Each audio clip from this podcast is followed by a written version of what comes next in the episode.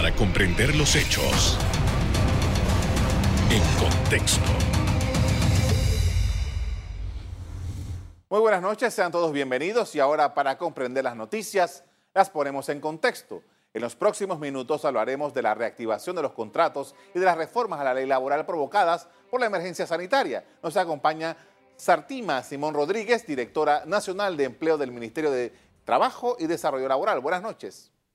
Hola, buenas noches, ¿cómo están? Muy bien, gracias. Gracias por haber aceptado nuestra invitación. En primer lugar, queríamos saber, para ilustrar al público acerca de cómo ha estado todo este proceso de la reactivación de los contratos de trabajo, entendiendo que son más de 270 mil eh, contratos que, eh, debido a la situación, fueron suspendidos y queríamos saber cómo se ha ido reactivando esto desde la entrada de los bloques, ¿no? Bueno, nosotros eh, como Ministerio de Trabajo y Gobierno Nacional hemos adoptado medidas tendientes a la protección de los puestos de trabajo de miles de panameños que al igual que miles de países en el perdón, que los países en el mundo hemos visto eh, la situación de la pandemia producto del COVID-19 y las medidas que se han adoptado eh, como el estado de emergencia nacional producto de la pandemia aquí en Panamá y que ha permitido a nosotros como gobierno nacional una serie de normativas que buscan la protección. Entonces, eh, como medida de protección, el Ministerio de Trabajo eh, adoptó el decreto ejecutivo 81 que suspende los efectos de los contratos de trabajo. Entonces, eh, en un acumulado de aproximadamente 277 mil contratos de trabajo suspendidos a la fecha, con la apertura de los bloques se han ido reactivando poco a poco. Sabemos que el bloque 1, el bloque 2 generó apertura de, cierto, de, ciertos comercios y por ende la reactivación de los contratos de trabajo sumando, contabilizando un total de más de 40 mil contratos, un poco más de 40 mil contratos reactivados. Tenemos eh, que esta semana se aperturaron nuevas actividades, tenemos los salones de belleza, el comercial por menor, la venta de autos y otras actividades que se han sumado a este proceso de reactivación paulatina, siempre siguiendo las medidas de distanciamiento, las medidas de salud e higiene en todos los puestos de trabajo y que con estas actividades que aglutina un número mayor de trabajadores, nosotros estamos seguros que estas reactivaciones se van a seguir dando, que se cumpla el cometido eh, dispuesto por la norma, que es la protección de los puestos de trabajo, y que los panameños puedan retornar de manera segura. El día de ayer el MINSA anunció nuevas eh, actividades que se suman a estas eh, tenemos un total de 104 proyectos de construcción que ya tienen la autorización para volver a, operar. Tenemos el comercio al por mayor y tenemos todo el tema de bienes y raíces, promotoras, promotoras y avalúos. O sea, esto se suma a este proceso de reactivación paulatina que hemos estado haciendo como gobierno nacional que busca preservar la salud de todos los panameños y por supuesto preservar los puestos de trabajo, que es lo más importante eh, para nosotros al, a, al igual que la reactivación económica del país. Ahora bien, la Asamblea Nacional hace poco dio trámite a una propuesta para eh, hacer extensivo el tema de la suspensión de los contratos por el resto del año. Eh, y ese es un proceso que entonces que se ha mantenido hasta ahora. ¿Cuál es la expectativa que ustedes tienen de que esto se vaya ah, llevando a cabo de manera tal de que precisamente, como usted dice, las personas puedan preservar sus empleos, ¿no? Ok, eh, la ley 157 que hemos denominado la ley de protección del empleo tiene varias normas que buscan eh, tendientes a la protección del mismo. Tenemos que entender que la relación, una relación de trabajo una relación de dos. Nosotros, el Ministerio de Trabajo, regulamos este tipo de relaciones, tenemos las juntas de conciliación, tenemos la Secretaría Judicial, orientación, pero la relación es netamente entre una empresa y un trabajador. Lo que nosotros estamos buscando con esto es la protección de los trabajadores. Tenemos entendido, eh, sabemos todos que tenemos una situación sumamente complicada en materia de empleo y en materia de salud, que no solamente... Eh, incide en Panamá, sino que es algo a nivel mundial y que las medidas que se han adoptado son precisamente para ayudar a los trabajadores y a las empresas para que puedan preservar estos puestos de trabajo. Entre las medidas eh, que está en, en, la ley 157 está la extensión de la suspensión de los efectos de los contratos hasta el 31 de diciembre, poniéndome una fecha de finalización.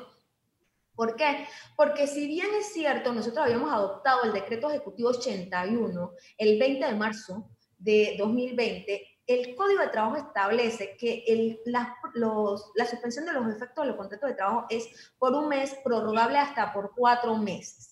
Entonces, este periodo tenía un tiempo de vigencia que no superaba el mes de agosto. Y muchas de las actividades no se han reactivado. Entonces, para proteger los puestos de trabajo y que estos trabajadores no, no corrieran peligro de que la empresa no pueda reactivar su actividad, tuviera que despedir temporalmente, entonces nosotros lo que hicimos fue extender el periodo de suspensión hasta el 31 de diciembre. Adicionalmente a, esto, también está la disposición de la protección de la mujer trabajadora en estado eh, con licencia de maternidad, para que durante el periodo que la suspensión de los efectos de los contratos esté transcurriendo, en el que ningún trabajador puede ser suspendido, puede ser despedido, porque si un trabajador está suspendido no puede ser eh, despedido, sino que tienes que reactivar para poder que en el momento en que se reactive los contratos de trabajo de estas miles de mujeres trabajadoras que están en estos momentos suspendidos, el tiempo del fuero de maternidad continúe corriendo como si nunca hubiera estado suspendido. O sea, es, un, es, algo novedoso en el Código de Trabajo, eh, son medidas, la mayoría de manera temporal, pero esto es algo que sí incide de manera permanente y que le brinda una protección adicional a los trabajadores. Ahora, este, esto, esto que usted está eh, describiendo en el caso del fuero maternal, está, entra dentro de la temporalidad. Una vez que ya se haya superado esta etapa, vuelve a las condiciones normales que establece el código. No, el, el, en cuanto a la ley 157, las medidas que adoptadas son de carácter temporal y tienen una fecha de vigencia hasta el 31 de diciembre. En el caso este específico del fuero de maternidad se añade un número, el artículo 106A al Código de Trabajo, para brindar una protección de manera permanente, para en el caso tal de que en el futuro, o sea, nosotros obviamente nos hemos, eh, estamos en un escenario totalmente inédito, nunca antes vivido eh, por ningún gobierno ni por el país, en el cual podamos tener un manual, pero hemos visto que esta era algo necesario para brindar una protección adicional a, esos, a esas miles de mujeres que en estos momentos eh, están suspendidas de su, de su contrato de trabajo, pero que tienen un fuero y que debe ser respetado independientemente de la suspensión. Y no que eh, transcurra todo este tiempo y que luego reactivado el contrato de trabajo sin esta norma, esas mujeres no hubieran tenido garantizado la totalidad de su fuero de maternidad, que es el espíritu de la norma real. Bueno, con esta información que usted nos está dando, vamos a hacer una primera pausa para comerciales. Al regresar, seguimos analizando los temas laborales en medio de la crisis sanitaria por el coronavirus. Ya volvemos.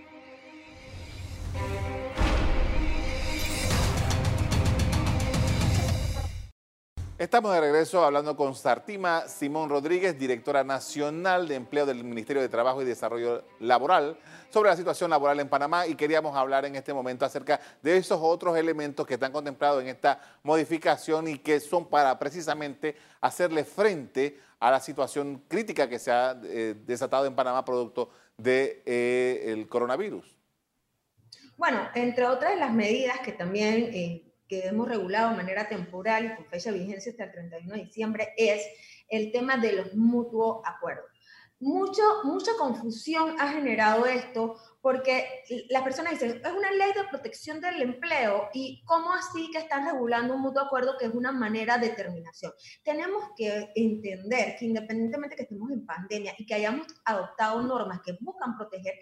el código de trabajo continúa vigente y las formas de terminación también. Entonces, lo que nosotros buscamos es que ese trabajador al que se le pueda presentar un mutuo acuerdo esté más informado, tenga un tiempo de recapacitar, un tiempo de informarse tipo de consultar, de venir a nosotros, el Ministerio de Trabajo, y orientarse, de tal manera que en el momento en que vaya a firmar un mutuo acuerdo, se les respeten todos sus derechos laborales, todas sus prestaciones y que pueda tener toda la información que valide el documento que le está siendo presentado. Antes de esto, eh, las empresas podían presentarle un mutuo acuerdo a un trabajador y el trabajador prácticamente tenía que firmar en el instante. Esta norma le brinda al trabajador dos días para que el trabajador pueda hacer las investigaciones, ver si sus cálculos de sus, de, sus prestaciones económicas son correctos y entonces definir si decide aceptar el mutuo acuerdo o no aceptarlo y buscar otra manera eh, de la empresa, ya sea de terminar o continuar con la relación laboral o el trabajador terminarlo por las, eh, las disposiciones del Código de Trabajo. Ahora, como quiera que todo esto que se está dando es una dinámica, quisiera saber si a estas alturas eh, ustedes están percibiendo elementos diferentes, cosas que eventualmente tendrían que entrarse a normar producto de las circunstancias específicas que nos ha ah, dado en la situación del coronavirus. Bueno, ahorita mismo estamos en una mesa tripartita, eh, producto de la, de la mesa que hubo, que se inauguró el primero de mayo por nuestro presidente y que finalizó el 30 de junio con los resultados que la gran mayoría son recogidos por la ley 157 y por el decreto eh, que también fue promovido eh, en cuanto al tema de la modificación de la jornada laboral. está ahorita mismo reglamentándose la ley de teletrabajo. Mira, nosotros tenemos un buen código de trabajo, tenemos un código de trabajo que regula casi todas las figuras eh, que nosotros hemos necesitado y hemos tenido que hacer pocos ajustes o reglamentar pocas cosas para realmente hacer valer el mismo código y poder en esta época hacer las consideraciones especiales que se necesitan. Pero tenemos un buen código que tiene todas las figuras, eh, tenemos una muy buena ley de teletrabajo que ha podido ser aplicada independientemente de no tener una reglamentación, pero habían vacíos que son los que van a venir a suplir esta reglamentación y por eso estamos en, en ese proceso. Pero ahorita mismo eh, básicamente todo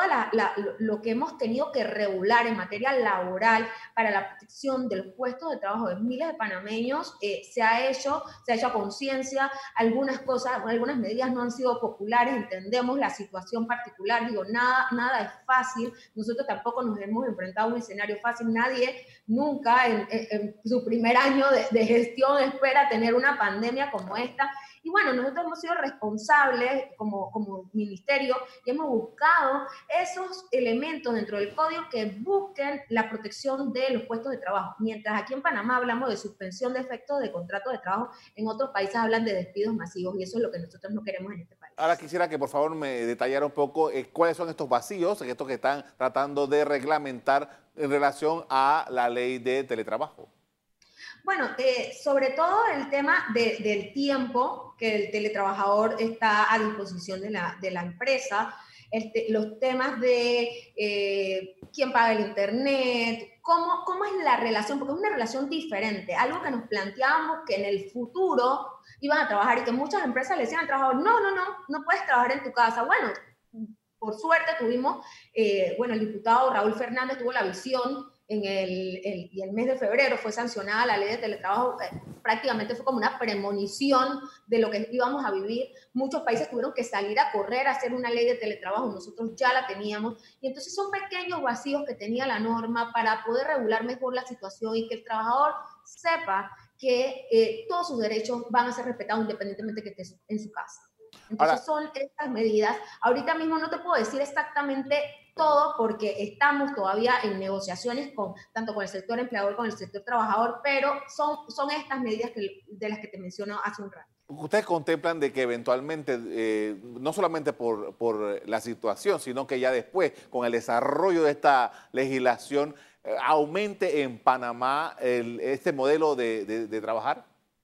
Bueno, mira, nosotros estamos viendo una, situación, un escenario eh, sumamente, bueno, aparte de complicado, novedoso en todos los aspectos. Muchas cosas que antes no estaban contempladas, que no las empresas muy pocas veces se planteaban, ahora sí se los plantean. Entonces, mira, eh, en vez de tener a todos los trabajadores en un solo lugar, pues desde tu casa producir el trabajador puede agarrar y, irse a una formación en otro, en otro lado y poder seguir brindando el servicio. Entonces,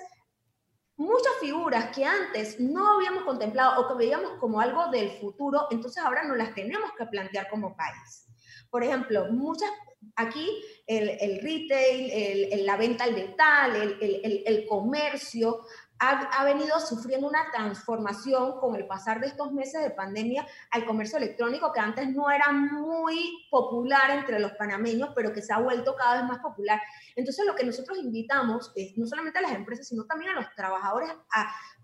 buscar esa oportunidad de transformarse, de transformarse y ser más competitivos. Nosotros hemos establecido como, como Ministerio de Trabajo, como Gobierno Nacional, como en la Dirección de Empleo, una alianza estratégica, por ejemplo, con Coursera, que es una plataforma que eh, brinda eh, capacitación en línea de más de 400 instituciones eh, educativas a nivel mundial con instituciones de primer mundo como Harvard, Yale, Oxford, Tech de Monterrey, donde los panameños pueden de manera gratuita hasta el 31 de diciembre capacitarse y reconvertirse en aquellas eh, actividades que ahora sí van a ser requeridas producto de la nueva vida que nos ha tocado vivir después de la pandemia. Antes de ir al cambio comercial, quería preguntarle, el teletrabajo requerirá eventualmente de que los contratos de trabajo tengan algunas modificaciones, algunas adendas, algunas eh, eh, situaciones diferentes a lo que conocemos tradicionalmente?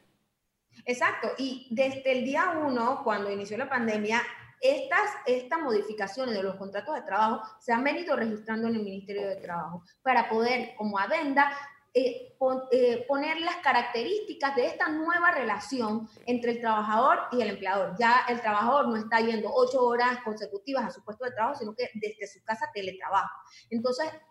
esto obviamente tiene que ser por medio de una adenda que se registra entre, entre el Departamento de Contratos y la Dirección de, de Trabajo y para que toda esta actividad esté regulada de la mejor manera y acorde a la ley y respetando todas las medidas y los derechos laborales de los trabajadores. Ah, bueno, las, las, empresas que están abiertas, que están funcionando, pero que debido a la situación, perdón, han tenido la necesidad de recortar los horarios, recortar los salarios, ¿esto cómo se está tramitando? Esto es una modificación de jornada laboral y está eh, reglamentado por el decreto ejecutivo 78 de de 13 de marzo de 2020 y mediante el cual las empresas deben a través de las plataformas eh, para esto mm, eh, comunicar al Ministerio de Trabajo de esta modificación de la jornada. Para hacer la modificación de la jornada, no solamente la empresa debe plantearlo, sino que debe ser aceptado por los trabajadores o por el sindicato en caso de existir, o el grupo de trabajadores dentro de la empresa. O sea, es, una, es una relación de dos eh, aparte de esto, también se reguló que la, la, modificación de la jornada de trabajo no pueda superar el 50% de reducción habíamos visto casos en los cuales la reducción era, era mayor y eso impacta en la calidad de vida de los trabajadores. Entonces nosotros hemos regulado esto para que la modificación de la jornada laboral no pueda ser superior al 50%. Okay. Con esta información vamos a hacer otra pausa para comerciales. Al regreso seguimos poniendo en contexto los ajustes laborales forzados por el impacto de la pandemia de COVID-19 en nuestro país. Ya regresamos.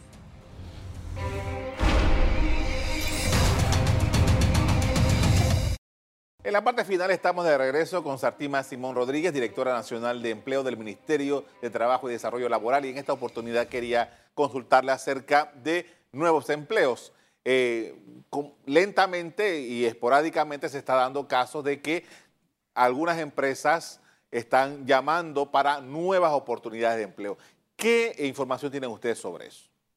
Bueno, nosotros eh, en la Dirección de Empleo del Ministerio de Trabajo tenemos empleospanamá.gov.pa, que es la plataforma de intermediación laboral que eh, tiene el gobierno nacional para que las empresas puedan ofertar las vacantes y las, personas que estén interesadas en un, empleo puedan eh, a través de esta plataforma subir su currículum y postularse a las diversas vacantes. Nosotros estamos invitando a las empresas para que se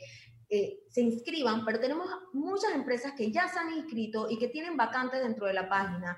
Y nosotros llamamos a las personas a que, a que no pierdan la esperanza. Sabemos que estamos viviendo una situación muy complicada en materia de empleo, pero cuando se cierran puertas también se abren otras. Hay actividades que han ido, se han ido transformando y que han permitido que las empresas puedan necesitar mano de obra, ya sea de manera de teletrabajo, muchos call centers han reconvertido sus actividades, están en teletrabajo, que favorecen muchísimo también a sectores eh, más vulnerables en el tema de empleabilidad, como son las mujeres, que muchas veces al momento de tener hijos no tienen con quién dejar a los niños y sobre todo en una situación como esta, que pueden insertarse efectivamente en el mercado laboral, pero desde sus casas, en el teletrabajo. Eh, tenemos actividades como todo el tema que tiene que ver con el abastecimiento de alimentos que también están requiriendo mano de obra y que también se están promocionando a través de estas páginas. Y ahora que se ha reactivado el sector construcción, hay empresas del sector de, construcción, empresas también de, microcréditos que también están eh, buscando vacantes y que nosotros tenemos estas vacantes publicadas en la página y que cada vez van a ser más y que, y que, esperamos que con la reapertura no solamente reintegren a los trabajadores que requieran, sino que también tengan la oportunidad de dar, brindar puestos de trabajo a nuevos panameños que también lo necesitan. Ahora, ahora usted mencionó la palabra empleabilidad y quería, esto me ha traído eh, al pensamiento, la situación que tenemos de nosotros en Panamá de que la informalidad es enorme y que hay personas que por diferentes razones no entran al sistema eh, formal de, empleo. Eh, buscando ese propósito de que haya esa empleabilidad, qué decisiones se pueden tomar o que se, han tomado para tratar de eh, impactar en ese grupo que es importante y es grande.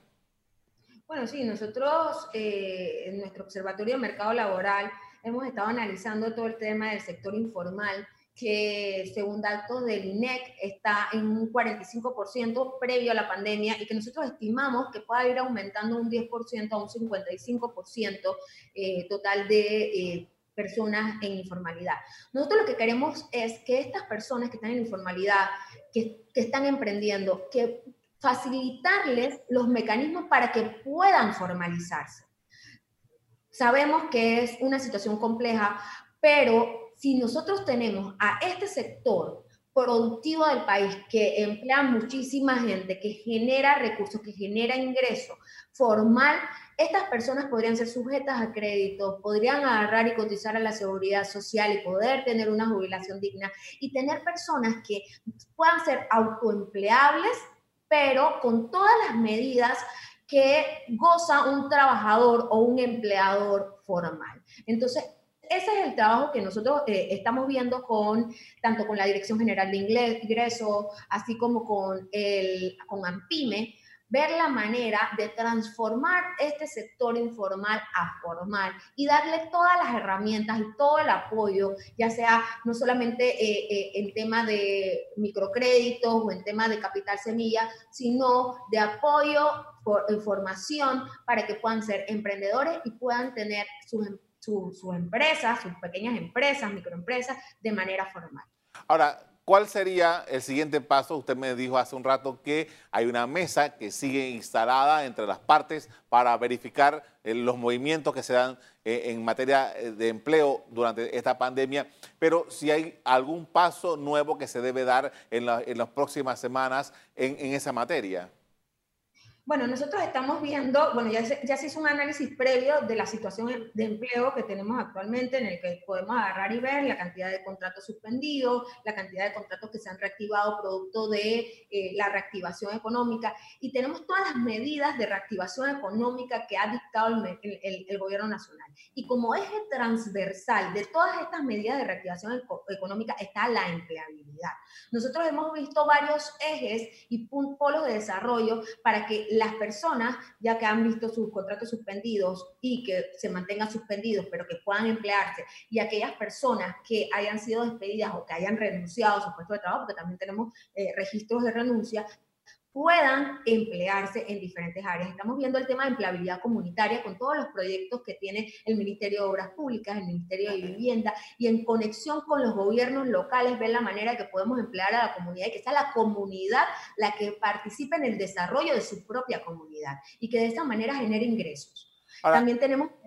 Disculpe, continúe, continúe, continúe. también tenemos el tema del hub de talento digital. Nosotros somos unos convencidos de que, y la pandemia nos ha demostrado que todo el tema digital es sumamente fundamental y que las personas que se agarren y se puedan reconvertir a estos sectores a través de capacitación eh, por medio de las plataformas que tenemos, puedan agarrar y no solamente trabajar en el mercado nacional, en el mercado local, sino que puedan pueda ser talento de exportación. Nosotros tenemos que agarrar y ver más allá de lo que nosotros solamente vemos aquí en el mercado eh, laboral nacional. No, no, me alcanza mucho el tiempo, pero quisiera rápidamente, ¿cuál ha sido el impacto que ha tenido las reaperturas que se ordenaron en las provincias centrales?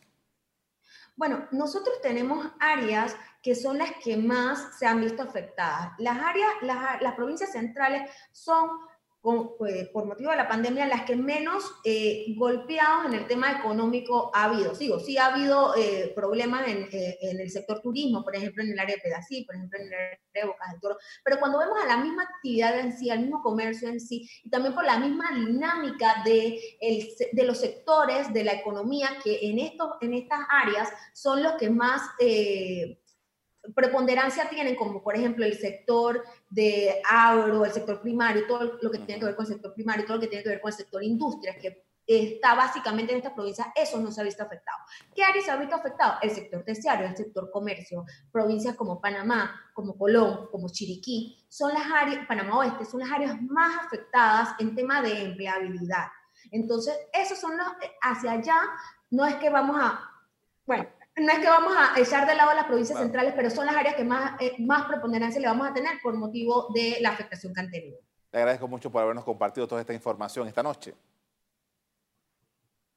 Bien, la emergencia sanitaria generada por el coronavirus causó la suspensión temporal de contratos a por lo menos 277 mil personas en Panamá. Igualmente produjo la reducción de jornadas y salario de trabajadores en aquellas empresas que siguen operando. Hasta aquí el programa de hoy. A ustedes les doy las gracias por acompañarnos y les recuerdo que si quieren volver a ver este programa, búsquenlo en el VOD de Cableonda, En locales, Canal Eco. Me despido invitándolos a que continúen disfrutando de nuestra programación. Buenas noches.